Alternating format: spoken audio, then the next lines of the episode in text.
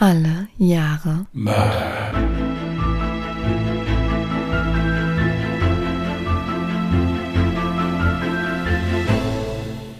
Herzlich willkommen zu Alle Jahre Mörder, der True Crime Podcast mit Christian, hallo. Und Jasmin. Hi. hallo ihr Lieben. Es ist Freitagabend 23.13 Uhr Ortszeit. Ja, also ihr, für, für euch ja nicht. Ja, ihr sitzt hier sonntags mittags entspannt da und hört zu. Hier für die aufnehmende Partei. Hier wären wir dann wieder. Ich komme gerade aus einem Stream, der ganz schön schief gelaufen ist, aber trotzdem cool war und das Essen war lecker. Schön. Mein Essen war auch lecker. Es war so lecker, dass ich eben auf der Couch eingeschlafen bin. Ich habe im Stream gekocht. Damit es auch einen Sinn macht. Ich habe was zu essen bestellt. Echt jetzt? Ja. Ich hielt das für eine gute Idee. Nein, es gab auch nicht viel. Ich war den ganzen Tag on Tour und äh, da gab es dann Abend was zu essen. Aber es war gesund. Sehr schön. Also es war Salat mit drauf. Ähm, Ich verstehe. Na gut, du hast ja schon äh, gesagt, dass du ganz schön fertig bist heute, hast einen langen Tag hinter dir und Ja, du du ja wirst jetzt. Ja, ja, aber ich habe es mir ausgesucht, dass wir so spät aufnehmen, weil ich dann einfach eine viel ruhigere Hintergrundkulisse habe. Bei mir ist tagsüber halt immer ganz schön schwer mit Straßenlärm und Bahn, die halt ständig vorbeifährt. Deswegen nachts ist immer perfekt zum Aufnehmen. Ich hoffe nur, dass du noch aufnahmefähig genug bist für meinen Fall heute, aber so kompliziert dürfte er nicht sein. Ja, natürlich, klar, das ist jetzt, ich, ich habe ja auch heute einen ganz entspannten Part. Ich muss ja dir erstmal einfach nur zuhören Genau. und hinterher deiner Meinung sein. Also insofern ist das doch alles top.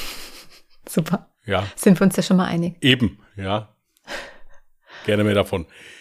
Eins wollte ich noch sagen, und zwar wegen dem letzten Fall. Wir haben einige Zuschriften bekommen. Dazu möchte ich auf jeden Fall schon mal Danke sagen. Waren nämlich wirklich einige sehr interessante dabei, waren auch kritische dabei, aber das ist überhaupt kein Problem.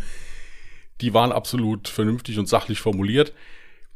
Äh, Dankeschön, dass das, dass das so stilvoll ausdiskutiert wurde, muss ich wirklich sagen. Also es waren unter dem Post waren einige Zuschriften und dann haben wir noch ein, zwei per Nachricht bekommen. War wirklich sehr interessant, das zu lesen. Ach so, ja, es gab ja auch eine Information zu der Tosa-Klause. Ja, also laut der Quellen, mit denen ich gearbeitet hatte, da war es noch ein Abstellraum. Aber da da Leute geschrieben haben, die sogar aus der Region sind, glaube ich denen natürlich jetzt, dann ist er abgerissen, ist auch wunderbar, dann kann da auch kein weiterer Schaden mehr angerichtet werden. Ist auch das Beste, was man mit dem Loch machen konnte. Also insofern passt das. Wir haben noch eine sehr schöne Zuschrift bekommen, Jasmin. Ich weiß nicht, ob du die schon gesehen hast. Ich kann dir das aber gerne vortragen, wenn du möchtest. Sehr gerne. Äh, ja, ist, ist wirklich sehr, also ich habe sehr gelacht. Ich weiß jetzt nicht, ob du, ob du jetzt lachen wirst, aber ich, aber ich habe wirklich gelacht. Also wir haben eine Zuschrift bekommen und zwar ist da so ein, so ein Spruch, ja. Da steht, äh, mein Kaktus im Wohnzimmer ist heute eingegangen. Ich kann mich jetzt offiziell schlechter um Pflanzen kümmern als eine Wüste. Ja, Momente mal. Das kommt ja immer auf den Kaktus drauf an, ne? Nein, also die, wie, wie gesagt, eine ganz, ganz liebe, goldige Zuschrift von einer Dame, die sich auch sofort dafür entschuldigt hat und das nicht böse gemeint hat und auch geschrieben hat, dass es bei ihr auch passiert. Aber ich habe da sehr gelacht, deswegen habe ich es auch noch nicht beantwortet, äh, weil ich dir das erst vortragen wollte und du das dann finde, das kam bei Alle Jahre Mörder. beantworten kannst. Kam bei alle Jahre Mörder, ja. Okay. Ist noch nicht beantwortet, aber ich fand es ganz süß, deswegen habe ich, ist mir jetzt gerade wieder eingefallen, deswegen habe ich gedacht, das äh, nehmen wir mit hier rein. Ja, weil wir das ja eigentlich bei Ungedingst thematisiert hatten. Für diejenigen, die nicht so. wissen, was Ungedingst ist, das ist unser zweiter Podcast, unser zweiter Podcast. Deutsch muss auch gelernt sein. Das habe ich aber mit Absicht so gesagt, weil der Podcast Ungedingst ist ja auch unperfekt. Ne? Da gehört auch ein Sprachfehler dazu. Gut, jetzt sind wir aber bei Alle Jahre Mörder. Ich schwing jetzt mal ganz schnell um in die richtige Laune. Auf jeden Fall.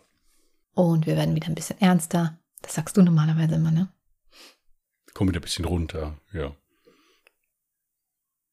Nancy und Robert Kissel lernten sich 1987 während eines Urlaubes kennen. Sie begannen miteinander auszugehen und zogen bald darauf zusammen. Das junge Paar beschloss, dass Nancy sich um die gemeinsamen Kosten kümmert, während Robert sich voll und ganz auf sein Studium konzentriert.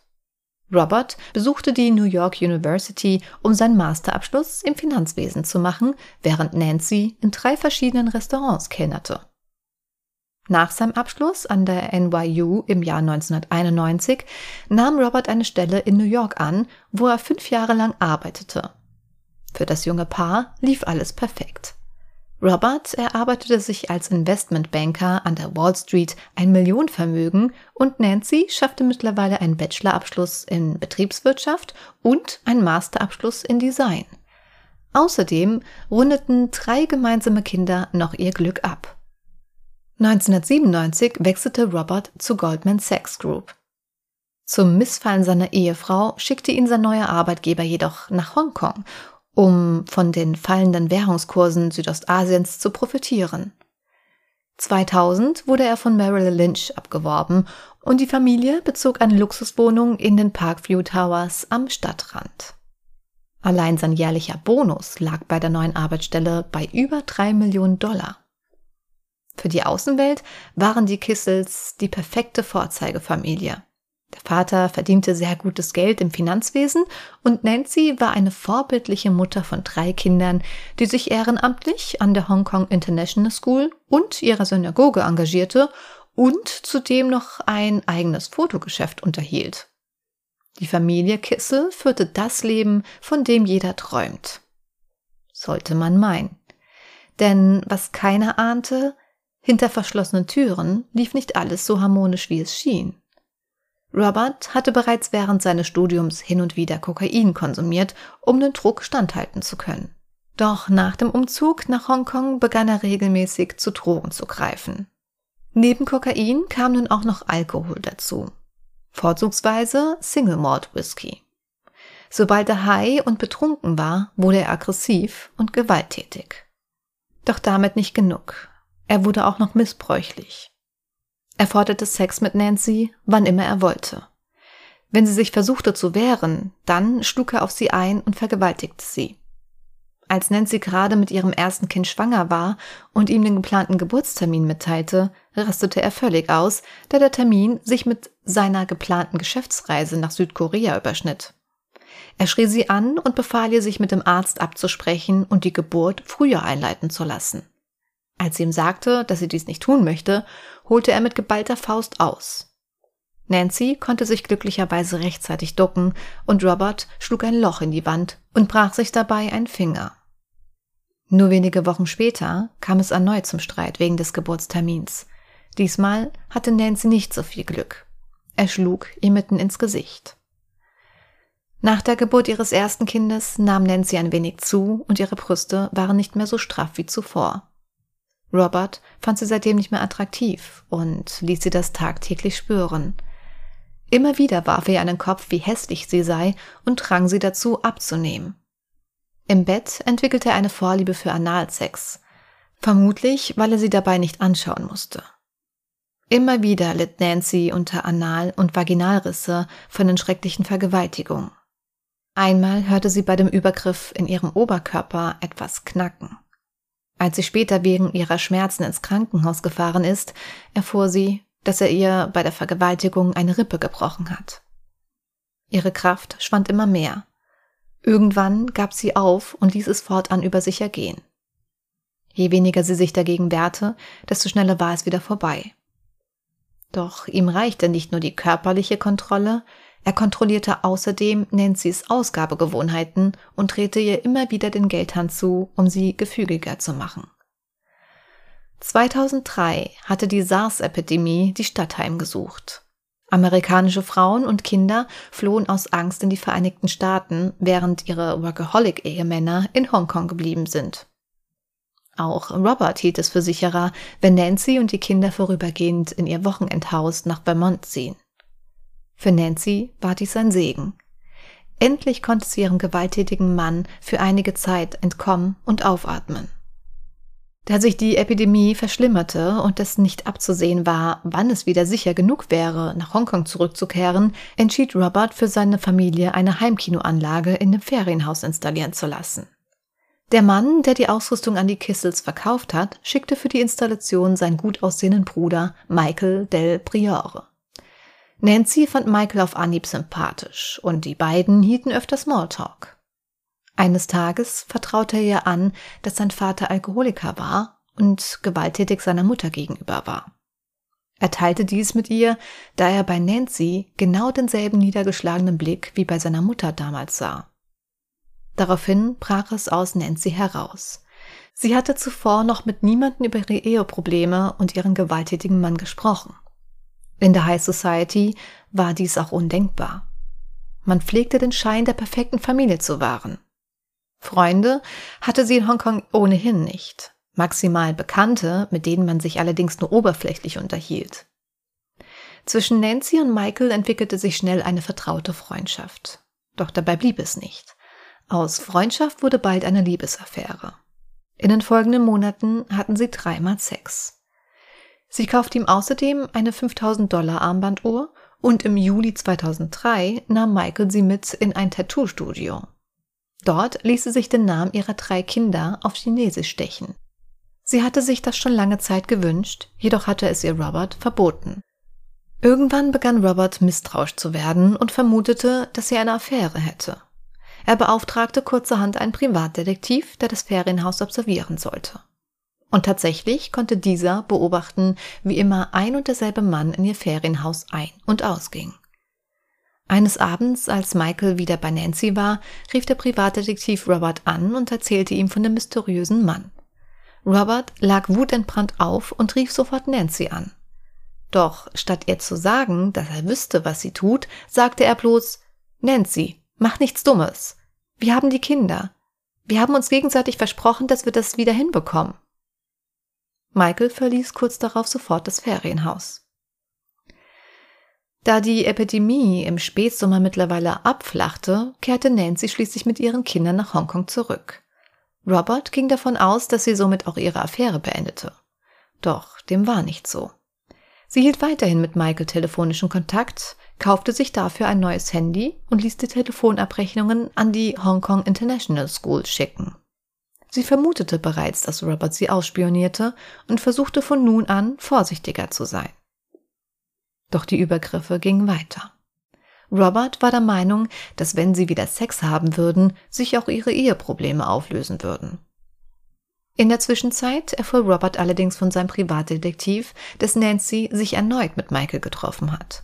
Dies geschah ein paar Wochen zuvor, als Robert wegen einer Rücken-OP nach New York musste. Er nahm dies allerdings erstaunlich gefasst auf und hatte sogar darüber nachgedacht, Michael nach Hongkong einfliegen zu lassen. Steckte hinter dem gewalttätigen Mann dennoch ein liebender Ehemann, der seine Frau nicht verlieren wollte? Oder wollte er die Kontrolle über Nancy nicht verlieren und sah darin einen Weg, Nancy weiterhin an sich zu binden? Für Nancy wurde es immer unerträglicher. Sie wollte und konnte die psychische und physische Gewalt nicht mehr über sich ergehen lassen. Sie begann immer öfter über Selbstmord nachzudenken. Und wieder geriet ein Streit zwischen dem Ehepaar außer Kontrolle. Zum ersten Mal offenbarte Nancy, dass sie über eine Scheidung nachdenken würde.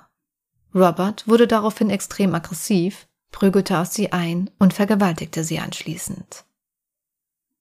Daraufhin ging Nancy zu Ärzten und ließ sich Beruhigungstabletten, Schlafmittel und Antidepressiva verschreiben. Bei den Ärzten gab sie an, dass sie nachts nicht mehr schlafen könnte, weil sie Angst vor den Stimmungsschwankungen ihres Ehemannes hatte. Jedoch hatte sie andere Pläne mit den Medikamenten. Sie googelte schon zuvor nach Überdosierung von Medikamenten und Medikamenten, die einen Herzinfarkt auslösen können. Sie wollte sich das Leben nehmen, jedoch ohne, dass ihre Kinder dies mitbekommen oder verstehen. Sie wollte es wie einen natürlichen Herzinfarkt aussehen lassen. Ein paar Tage später rief Robert seinen Privatdetektiv an und erzählte ihm davon, dass er letzte Nacht spät von der Arbeit wiederkam und ein Glas Scotch trank. Doch anders als sonst fühlte er sich schon nach ein paar Schlucken benommen und desorientiert. Das kam ihm sehr merkwürdig vor. Der Privatdetektiv hatte sofort eine unschöne Vermutung. Hatte Nancy versucht, ihn umzubringen? Er riet Robert, ihm eine Probe von dem Scotch zu schicken. Robert war völlig fassungslos. Er konnte und wollte dies einfach nicht glauben. Er war zwar besorgt, jedoch entschied er sich dagegen, denn irgendwie fühlte er sich schuldig, dass er seiner Frau sowas überhaupt zugetraut hatte. Am 2. November 2003 besuchte der Nachbar Andrew Tanzer die Familie Kissels. Der Familienvater wohnte im selben Haus und verabredete sich mit den Kissels, damit die Kinder gemeinsam spielen konnten. Kurz bevor er wieder gehen wollte, fragte er noch nach einem Glas Wasser. Doch statt dem Glas Wasser bekam er und Robert ein Glas hausgemachten Milchshake von ihren Töchtern überreicht. Den Milchshake hatte Nancy mal eben schnell in der Küche gezaubert und fügte hinzu, ein Geheimrezept. Die Farbe ist im Geiste von Halloween. Ich liebe amerikanische Feiertage. Vor allem Halloween. Der Milchshake schmeckte typisch amerikanisch süß, nach Erdbeeren, Bananen und zerbröselten Keksen. Robert und Andrew tranken das komplette Glas aus und verabschiedeten sich.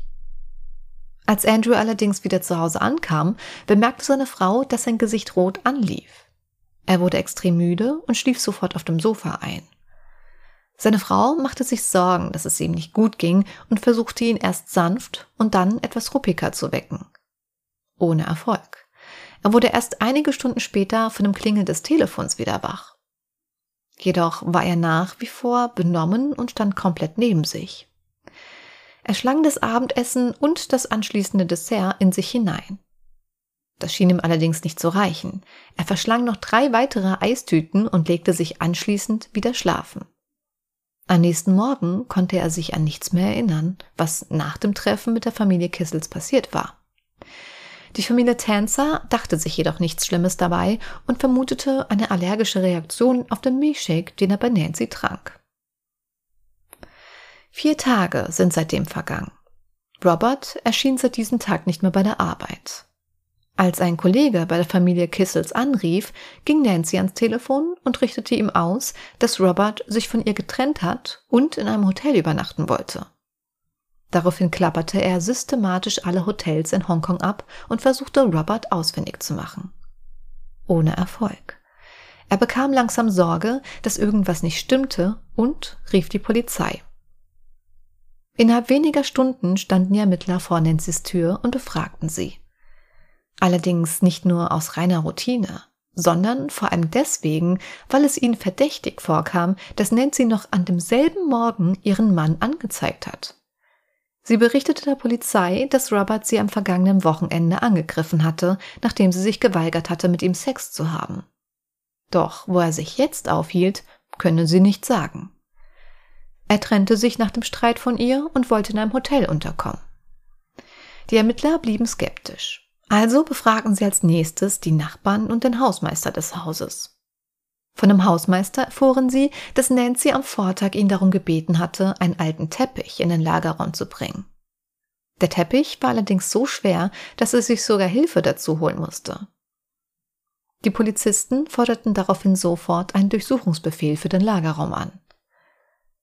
Es war fast Mitternacht am 6. November 2003, als die Ermittler mit einem Durchsuchungsbefehl den Abstellraum öffnen ließen. Als sie die Tür langsam öffneten, kam ihnen direkt ein schrecklicher Verwesungsgeruch entgegen. In dem Raum befand sich ein zusammengerollter Orientteppich, welcher mit einem Seil und durchsichtigem Klebeband zusammengebunden war. Darauf lagen einige Kissen, Bettlaken und mit Kleidung gefüllte Taschen, vermutlich um den Geruch der Verwesung etwas abzuschirmen. Als die Ermittler den Teppich vorsichtig aufrollten, kam ihnen die traurige Gewissheit. Darin eingewickelt war die Leiche von Robert Kissel. Die Leiche war fest in Plastikfolie eingeschweißt und der Kopf mit einer schwarzen Plastiktüte bedeckt. Der ganze Körper wurde nochmals in eine große weiße Plastiktüte gesteckt und mit rotem Klebeband zusammengeschnürt. Da der Geruch der Verwesung extrem ausgeprägt war, wussten die Ermittler sofort, dass der Todeszeitpunkt schon einige Tage zuvor gewesen sein muss. Der Gerichtsmediziner stellte fest, dass Robert Kissel fünfmal mit einem stumpfen Gegenstand auf den Kopf geschlagen worden war. Außerdem fand man sechs verschreibungspflichtige Medikamente in Roberts Magen, darunter das Beruhigungsmittel Rohypnol. Genau die Medikamente, die sich Nancy einige Tage zuvor verschreiben ließ. Man ging davon aus, dass Nancy ihren Mann mit den Medikamenten vergiftete und anschließend darauf wartete, bis er ohnmächtig war. Als Robert bewusstlos im Bett lag, schlug Nancy mit einer acht Pfund schweren Bleifigur fünfmal auf seinen Kopf ein und tötete ihn damit. Am nächsten Tag fuhr sie mit ihrem Auto einen Teppich kaufen. Sie beseitigte anschließend alle Spuren und rollte die Leiche ihres Mannes in den Teppich ein. Erst drei Tage später rief sie den Hausmeister an und bat ihn um Hilfe, um den Teppich in den Lagerraum zu bringen. Nancy Kissel wurde am Freitag, den 7. November 2003 um 2.41 Uhr verhaftet und des Mordes an ihrem Mann angeklagt. Sie soll den Mord an ihrem Mann akribisch geplant haben, damit sie mit der Lebensversicherung ihres Mannes und mit ihrem Geliebten durchbrennen kann. Der Prozess fand im Sommer 2005 statt und dauerte drei Monate. Nancy Kissel bekannte sich des Mordes nicht schuldig und gab an, in Notwehr gehandelt zu haben, nachdem Robert sie mit einem Baseballschläger bedroht habe. Sie sagte, am Morgen des 2. November 2003 besuchten wir mit der ganzen Familie den Gottesdienst.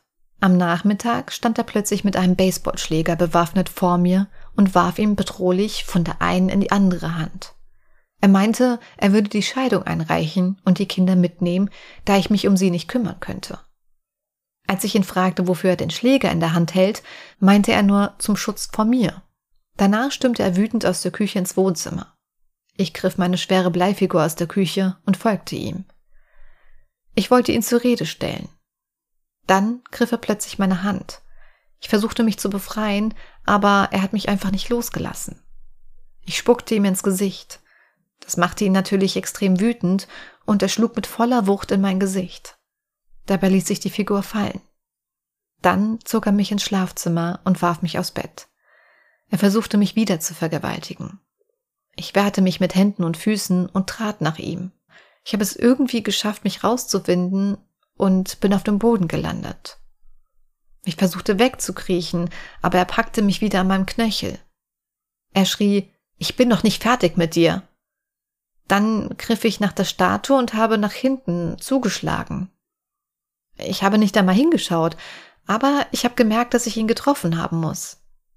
Als ich zurückblickte, merkte ich, dass er am Kopf blutete. Ich wollte ihm noch aufhelfen, aber er ließ mich nicht. Er war zunächst fassungslos und setzte sich aufs Bett.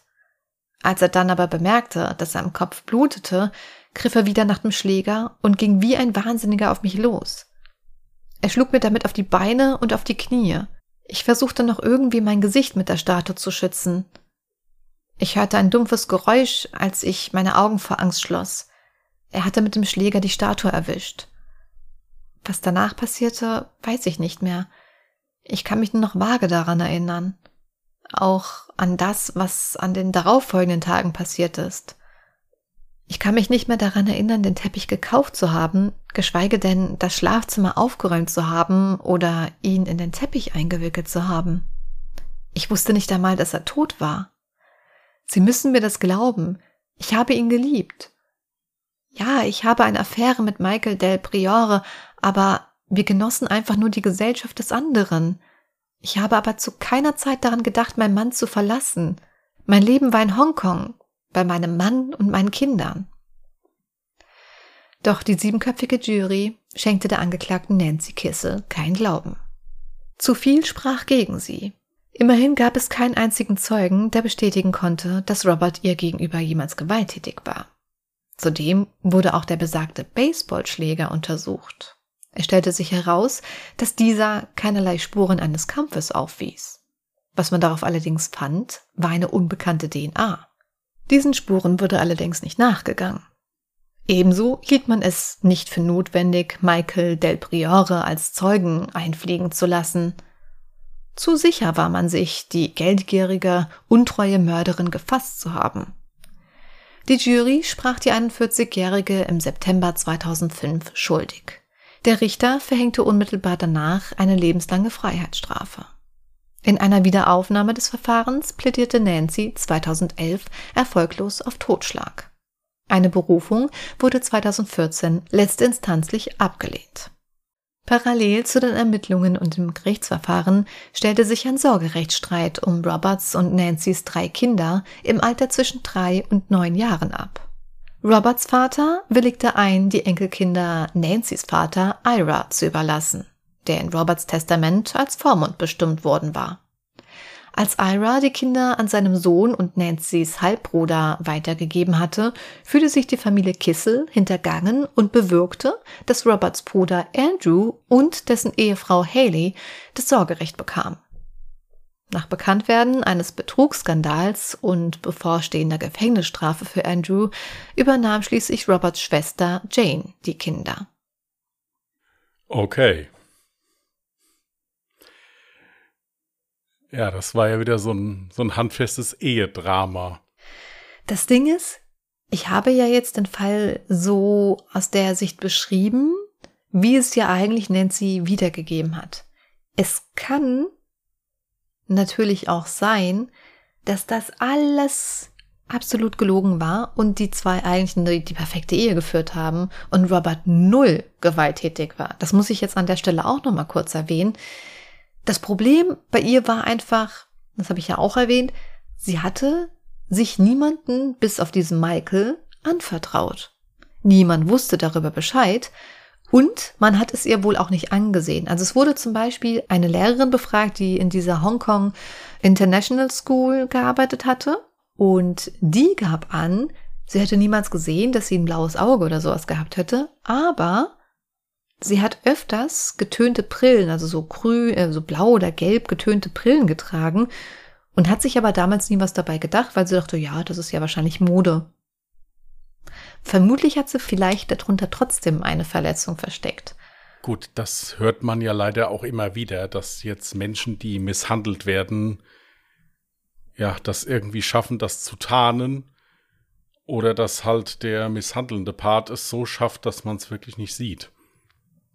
Ja, ja, also nicht mit, mit Bluter, mit, mit blutigen Nasen oder sowas, sondern ja, halt auf Stellen einschlägt, die man generell unter der Kleidung verdeckt oder irgendwie sowas. Das ist, was das angeht, jetzt kein Ausschlusskriterium für mich.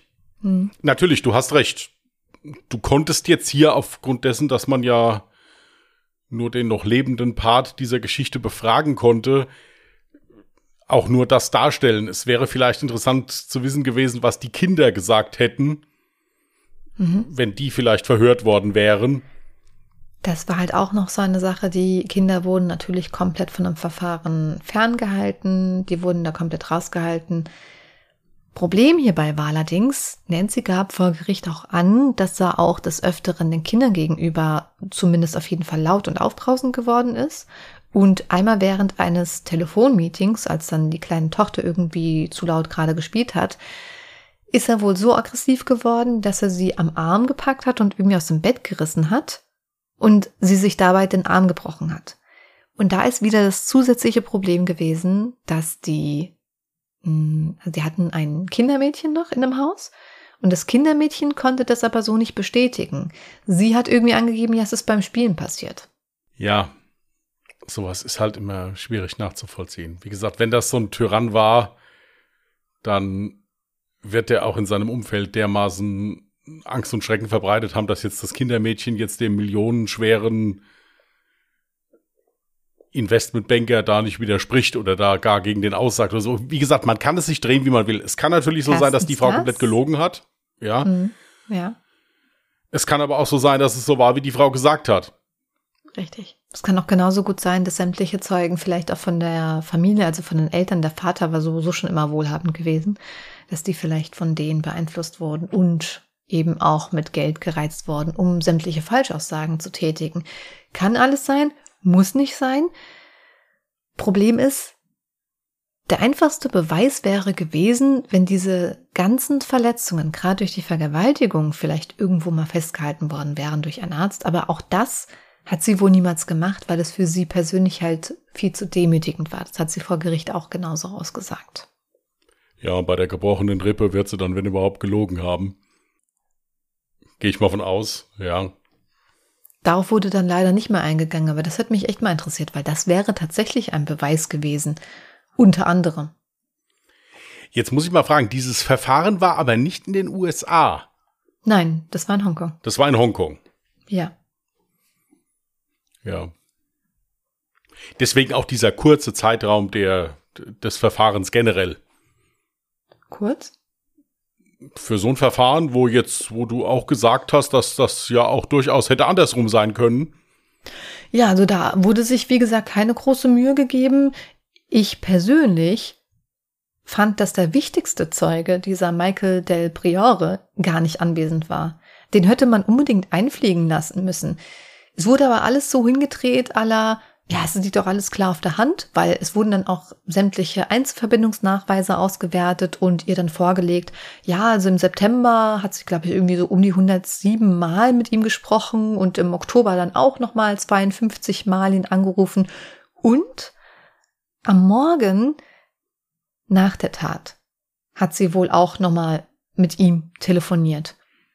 Ist auch eine ganz schreckliche Vorstellung, so, dass die da noch drei Tage im Schlafzimmer neben ihrem toten Ehemann gelebt hat. Was für mich, hat für mich so, so alles gar keinen Sinn ergeben. Wenn es ja erst hieß, dieser Andrew Tanzer war da und die Kinder waren da. In ihrer Erzählung waren ja auch die Kinder irgendwie gar nicht. Wo, wo waren die Kinder? Haben die nicht mal gefragt, wo ist denn der Papa? Gut, okay, der war oft auch auf Geschäftsreise, also hm. Ja, das wiederum würde halt eben für so einen Mord in so einer psychischen Ausnahmesituation oder gar im Affekt sprechen und mhm. dass die das dann halt danach ausgeblendet hat. Dass die also, dass es da zu einem Streit kam, sie halt dann da auf den eingeschlagen hat, wie wild kann sein. Problem ist halt, wenn sie ihn vorher noch betäubt hat, was, weil sie haben ja diverse Substanzen da bei ihm gefunden, mhm. Dann kann es ja schon kein Affekt sein, dann war es geplant. Das war in ihrem Geständnis ja zum Beispiel gar nicht mehr vorhanden. Dann, dann ja. war es geplant, weil wenn ich den vorher noch betäube, im Prinzip, dann, dann war es geplant. Natürlich muss man dazu sagen, das hätte man dann je nachdem auch schuldmindernd dazu packen können wenn die Aussage von dieser Frau stimmt, hat die ein absolutes Martyrium hinter sich. Natürlich mhm. rechtfertigt das keinen Mord, um Gottes Willen, das will ich überhaupt nicht sagen. Ja. Aber dennoch sind es ja andere Umstände, als wenn die Frau ihn jetzt nur umgebracht hätte, weil, weil sie einfach das Geld von ihm haben wollte und sie sonst, er sonst eine normale, vernünftige Ehe mit ihr geführt hat und sie vor allen Dingen auch vernünftig behandelt hat. Ja. Ich meine, wenn der wirklich das mit der angestellt hat, was in den Erzählungen hier jetzt, jetzt war, dann äh, wie gesagt, rechtfertigt das noch lange keinen Mord. Es ist aber eine Erklärung dafür, warum sie ihn vielleicht umgebracht hat. Meiner Meinung nach. Ja, ja. Ich glaube nämlich auch, ehrlich gesagt, dass die Wahrheit genau dazwischen liegt. Und zwar, dass ihr Geständnis, wie jetzt der Mord ablief, dass der Teil wahrscheinlich nicht richtig war. Ich glaube aber dennoch daran, dass er tatsächlich ein sehr gewalttätiger Mensch war oder zumindest dann Stimmungsschwankungen hat und gewalttätig wurde, wenn er halt eben Drogen oder Alkohol konsumiert hat. Sonst kann ich mir nicht erklären, wie man zu so einer Tat in der Lage ist. Ich meine, sie hätte ja auch ebenso gut sagen können, ich hau ab mit meinen drei Kindern und weg bin ich. Das ist ja eher so eine Verzweiflungstat in meinen Augen, wenn man einfach nicht mehr weiter weiß. Ich glaube, ich glaube ja auch, dass sie sagt, sie wollte sich eigentlich nicht von ihrem Mann trennen. Sowas ist im Endeffekt immer schwer zu beurteilen. Natürlich kann das durchaus sein, dass sie halt sagt, ja, gut, so wie es ist, habe ich mich dran gewöhnt und habe ja die Kinder halt dann noch und hier mein Leben, was ich ja eigentlich genieße. Es ist halt, es ist halt schwierig wie gesagt, wenn der jetzt nur mit eingeschlagenem Schädel da gelegen hätte und er wäre nicht vorher betäubt worden, hätte ich noch gesagt, okay, das kann wirklich eine Tat im Affekt gewesen sein, dass sich da halt diese ganze Wut dann mal entladen hat und er dann halt mal eine mit dem mit der Statue da gedonnert bekommen hat. Aber wenn da der vorher noch betäubt wurde, klingt es ja schon nach einer geplanten Sache, also dass ich das schon geplant habe. Und dann halt auch noch vorher die Recherche, ja, wie viel muss ich denn geben, dass es wie ein Herzinfarkt aussieht oder sowas. Da, natürlich, da hast du jetzt gesagt, sie hätte es gemacht, um sich selbst umzubringen. Da mhm. könnte man ihr dann ja jetzt auch unterstellen, ja, eigentlich hat sie es gemacht, um zu gucken, wie sie am besten den Mann vergiftet. Das glaube ich ehrlich gesagt auch. Es ist immer schwierig. Also es ist schwierig. Wie gesagt, wenn es so war, wie die Frau es beschrieben hat, dann ist das ein ganz, ganz schwerer und heftiger Fall von häuslicher Gewalt und auch Vergewaltigung ja dann immer auch noch dabei. Was ganz Schlimmes, wenn sie dann geständig gewesen wäre und es wirklich so war, hätte sich das normalerweise strafmildernd auswirken müssen. Richtig. Aber die scheinen es ja alle nicht so mit dem Gesetz zu haben. Der Bruder, der ist ja auch einmarschiert oder, oder war kurz vor dem Einmarschieren oder sowas vom, vom Richtig. Robert. Also das Interessante ist jetzt zu seinem Bruder, also du kannst zu der ganzen Familie, kannst du unendlich viel lesen. Also wirklich, da haben die New York Times, also tausende hoch angesehene Zeitschriften haben wirklich seitenweise Artikel über diese Familie geschrieben. Und nicht nur über den Tod jetzt von Robert Kissel, sondern wie gesagt über die ganze Familie, über diese ganzen Machenschaften und auch über Andrew, weil du ja eben schon sagtest, ja, wegen einem Betrugsskandal, drohte ihm eine Gefängnisstrafe. Es war irgendwie wohl so, dass er wohl schon mh, hm, quasi, ich weiß gar nicht, heißt es dann Hausarrest, wenn du so ein Ding um die Füße hast? Elektronische Fußfessel, meinst du? Ja, jetzt? genau. Genau, richtig. Äh, also, du kannst auch zu Hausarrest verurteilt werden. Das, gibt's das hatte auch. er bereits schon, aber es war wohl auch in Planung, dass er ins Gefängnis kommt, wenn ich das richtig verstanden hatte. Das ist aber jetzt auch völlig egal, weil das Interessante war, er war dann, er hat quasi im Prinzip schon komplett mit seinem Leben abgeschlossen. Seine Frau hat sich dann daraufhin auch von ihm getrennt, ist mit den Kindern raus. Da er die Miete halt nicht mehr zahlen konnte, musste dann so die ganze Familie aus dem Haus raus. So. Und dann wurde er 2006 in dieser besagten Wohnung tot aufgefunden. Und keiner wusste, wer war der Täter. Man hatte es dann anfangs vermutet und das hat sich dann auch wohl auch bestätigt, dass er selbst seinen Tod wollte. Er hat sich aber nicht selbst das Leben genommen, deswegen hat er zehnmal mit einem Messer auf sich einstechen lassen, weil wenn er sich selbst umgebracht hätte, hätte er kein Geld von der Lebensversicherung bekommen. Der wollte wenigstens, dass es alles, was er bislang getan hat, nicht umsonst war. Er wollte wenigstens, dass seine Kinder Geld in der Zukunft haben. Dementsprechend hat er den Mord an sich selbst geplant und einen Auftragsmörder engagiert, der ihn umbringt. So verzweifelt war. Ja, das ist schlimm. Ja, das ist krass. Ja. Das ist wirklich krass. Ja, aber auch hier die Kinder von, von den beiden tut mir leid. Guck mal, wo die jetzt mittlerweile dann überall waren. Ja, es mhm. der Papa tot, die Mama dafür lebenslänglich ins Gefängnis, dann zu dem einen Großvater, dann zu den anderen Großeltern, dann zum Onkel, jetzt bei der Tante. Das ist für die Kinder ja auch schlimm. Vor allen Dingen, ja, weil die ja sonst eigentlich aus einem guten Elternhaus und einem gehobenen Kreis eher so kamen. Also ich meine, wenn der drei Millionen ja an Provision allein jedes Jahr gekriegt hat, mhm. dann wird er ja schon ordentlich Geld da sein, was natürlich auch ein Grund sein kann, warum sich alle so ums Sorgerecht gerissen haben. Sage ich jetzt mal ganz, ja, ganz ja, äh, provokativ. Ja, kann natürlich auch glatt gelogen sein und nee, nee, das, alle Großeltern wollten bei das. Bei dem Sorgerechtsstreit, ja. klar, da spielt dann natürlich Geld auch eine ordentliche Rolle. Naja. Ist halt, ist schade, dass einem das immer sofort jetzt in den, in den Sinn kommt. Also wenn ich jetzt sehe, wie mein Vater mit seinen Enkelkindern ist, äh, das ja, aber das kommt einem dann halt leider auch gerade so in den Sinn irgendwie, weil es halt auch so zu der Story passt. Liegt vielleicht auch daran. Ich will jetzt da keine von den Großeltern Unrecht tun, um Gottes Willen. Nee, nee, aber äh, ja, es war ja auch laut Artikeln eben genauso beschrieben, wie du es jetzt gerade gesagt hattest. Ist auf jeden Fall äh, wahnsinnig traurige Geschichte gerade für die Kinder. Ich fand den Fall einfach so wahnsinnig spannend, weil in, es ist so, das krasse Gegenteil. Entweder diese Frau hat wirklich eine verdammt schreckliche Vergangenheit durchmachen müssen mit ihrem Ehemann und dann, dann hat man ja auch Mitgefühl für diese Frau. Oder aber das war alles erstunken und erlogen, dieses ganze Netz, was sie sich da zusammengesponnen hat. Und sie war halt wirklich einfach nur eine geldgierige, untreue Mörderin, wie sie auch das Gericht so abgestempelt hatte. Und das fand ich so total interessant an dem Fall. Und mit diesem Michael, da gab es hinterher auch noch nicht mal mehr ein Zeitungsinterview oder irgendwie sowas, dass der irgendwie mal befragt wurde oder sowas, gar nichts. Der hat sich überhaupt nicht dazu geäußert. Ist mir jetzt zumindest nicht direkt in die Hände gefallen. Weil das wäre halt mal interessant, was der so dazu sagt. Ich meine, natürlich hätte der auch vor Gericht gehört, gebe ich dir hundertprozentig recht. Mhm. Aber meistens ist es ja dann so, dass sowas dann wenigstens noch mal in einem Interview, Zeitungsinterview oder irgendwie sowas noch mal. Ich muss jetzt auch sagen, dass ich jetzt nicht gezielt danach gesucht habe. Den Gedankengang hatte ich jetzt nicht, aber fand ich jetzt, finde ich jetzt auch interessant. Kann man natürlich noch nachholen. Fand ich halt auch ein Unding. Dann, dann wird da der Baseballschläger extra untersucht, um zu gucken, ob das so stimmen kann, was sie gesagt hat, dass er ja einmal zugeschlagen hat und die Statue dabei getroffen hat. Dann meinte man, ja, wenn das so passiert wäre, Also selbst wenn jetzt alle Spuren, DNA-Spuren etc. an dem Baseballschläger beseitigt worden wären, hätte man doch wenigstens Spuren von diesem Aufprall gegen diese Bleistatue eben finden müssen. So Absplitterung am Baseballschläger oder sowas.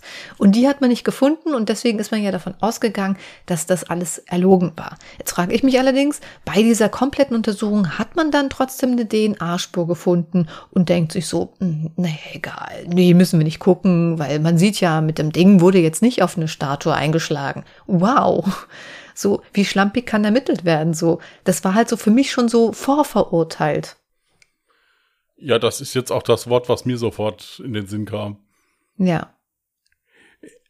Also wie gesagt, es ist im Generellen alles sehr, hört sich jetzt auch blöd an, aber alles sehr unglücklich gelaufen. Also wenn diese die Frau nicht gut dieses Sein. Stell dir mal vor, sorry, was ich dir gerade ins Wort falle, aber wie krank wäre das denn? Was ist, wenn sie das gar nicht selber war? Was ist, wenn Michael sie, äh, ihn umgebracht hat?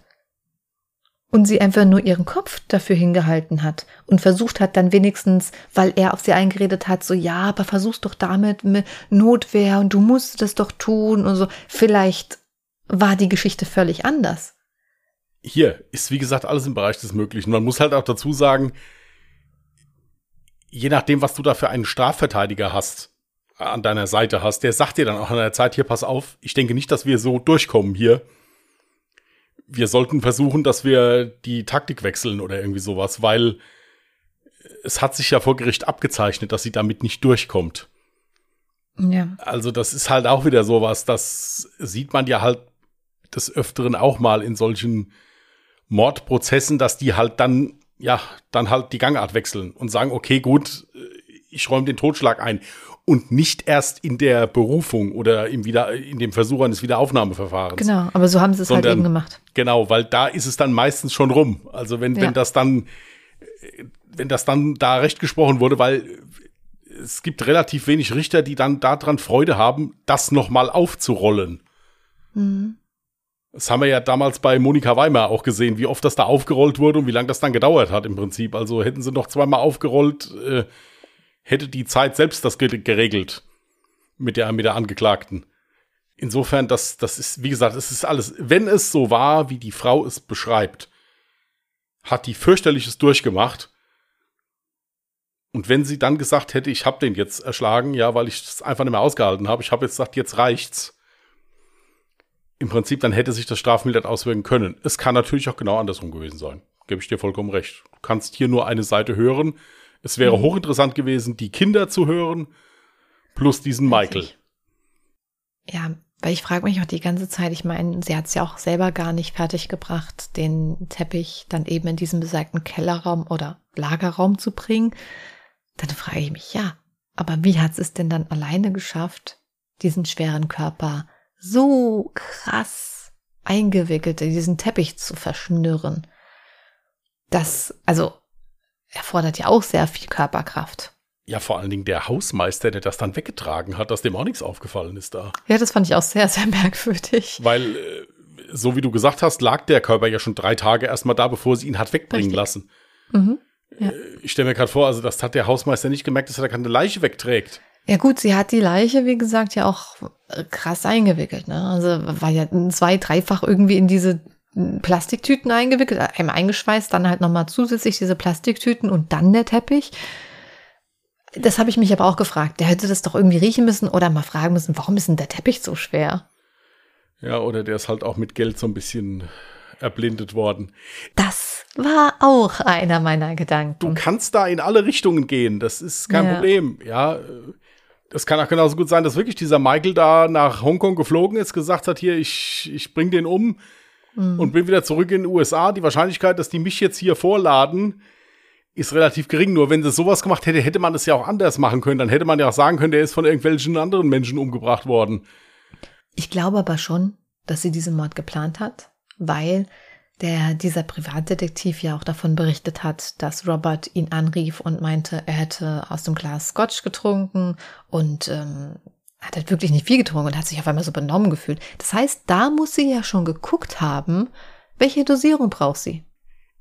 Also, dass sie diesen Mord geplant hat, das glaube ich. Was halt nur interessant wäre, wäre, warum sie ihn geplant hat. Richtig. das, also, um es mal so zu sagen, war, ob sie ihn geplant hat, um ihrem Martyrium zu entkommen, mhm. was natürlich gesetzlich nach wie vor nicht in Ordnung ist, aber moralisch halbwegs zu verstehen. Mhm. Oder ob sie ihn geplant hat, weil sie den einfach loswerden wollte und die Kohle haben wollte und sich mit ihrem Liebhaber ein schönes Richtig. Leben machen wollte. Schwierig. Ja.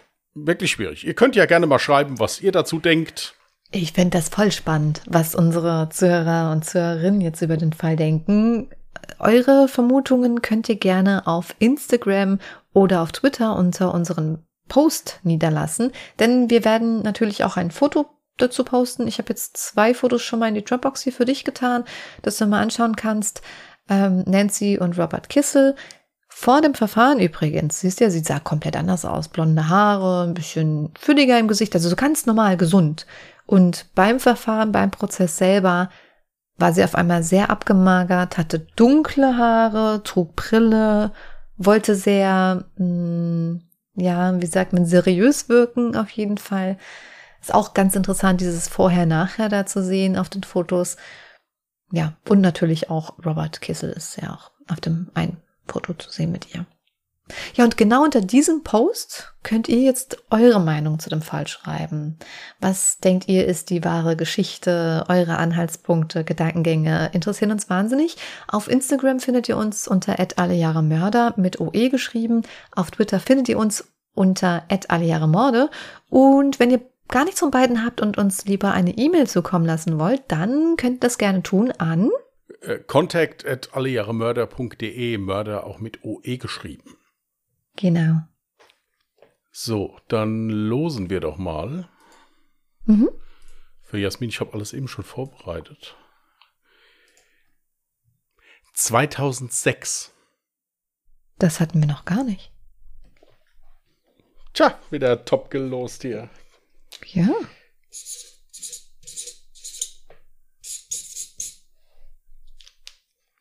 Oh, aber ich erinnere mich, ich glaube, es war ganz schön schwer, für das Jahr einen Fall zu finden, der noch nicht behandelt wurde oder es gab kaum Fälle. Ich erinnere mich noch, dass ich spaßeshalber mal geguckt habe, für die Jahre, wo wir noch nichts vorbereitet haben, könnte ein schweres Jahr werden. Deswegen gerne Fallvorschläge an unsere E-Mail-Adresse oder über Twitter oder über Instagram. Wäre mega, mega cool. Wir freuen uns immer, wenn ihr uns Fallvorschläge schickt. Vor allen Dingen ist es jetzt recht interessant. Du hast 2006, ich habe 2007. Echt? Mhm. Äh, hast du, hä? Echt? Hast du nicht 2008? Nein, ich habe 2007. Oh, cool. Das ist so schön. Kommen wir ein bisschen voran. Oder zurück, weil du bist ja zuerst. Verdammt. Ja, wenn du gerne das nächste Woche nein, machen. Nein, also nein, nein, ich freue mich, dass ich jetzt erstmal eine Woche meine Ruhe habe. Das war ganz schön anstrengend mit dem Recherchieren. Das die ganzen englischen vorstellen. Quellen, da musst du dich durchkämpfen durch die ganze Familiengeschichte. Ach so, das habe ich übrigens vergessen zu erwähnen. Der Fall wurde auch mal wieder verfilmt. Ich habe es mir natürlich, äh, Profi wie ich bin, nicht notiert.